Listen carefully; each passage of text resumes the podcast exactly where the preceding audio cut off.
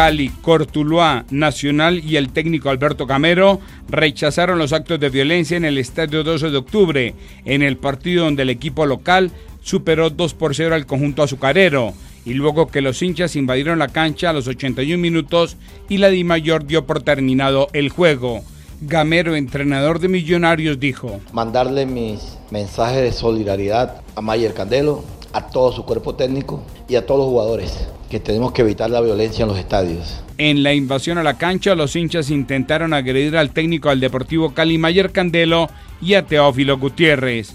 Mientras tanto, el entrenador de Cortuluá, Fernando Velasco, restó importancia al hecho. Creo que no es el momento de, esas situaciones, nosotros estamos muy contentos. La verdad, un equipo que venía en el último lugar, venir a enfrentar al Cali de la forma que lo enfrentamos, yo me quedo con, esas sensaciones positivas. Es un paso importante que dimos de cara a lo que, a lo que queremos, ¿no? que es salvarnos del descenso. En otros partidos, la Equidad cayó en casa 2 por 3 frente al Deportivo Pasto.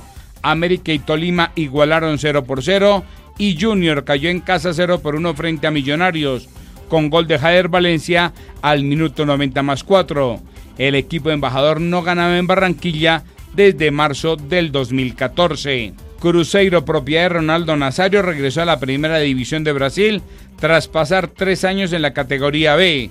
El equipo de Belo Horizonte, uno de los históricos de ese país, garantizó su ascenso con una goleada en casa 3 por 0 sobre Vasco da Gama. El santanderiano Daniel Galán, número 75 del mundo, venció al suizo Marc Andrea Husler con parciales 6-3-7-5 en el debut del torneo de tenis ATP 250 de San Diego.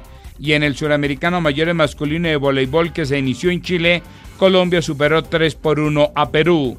Hoy se enfrentará Argentina después de las 5 y 30 de la tarde.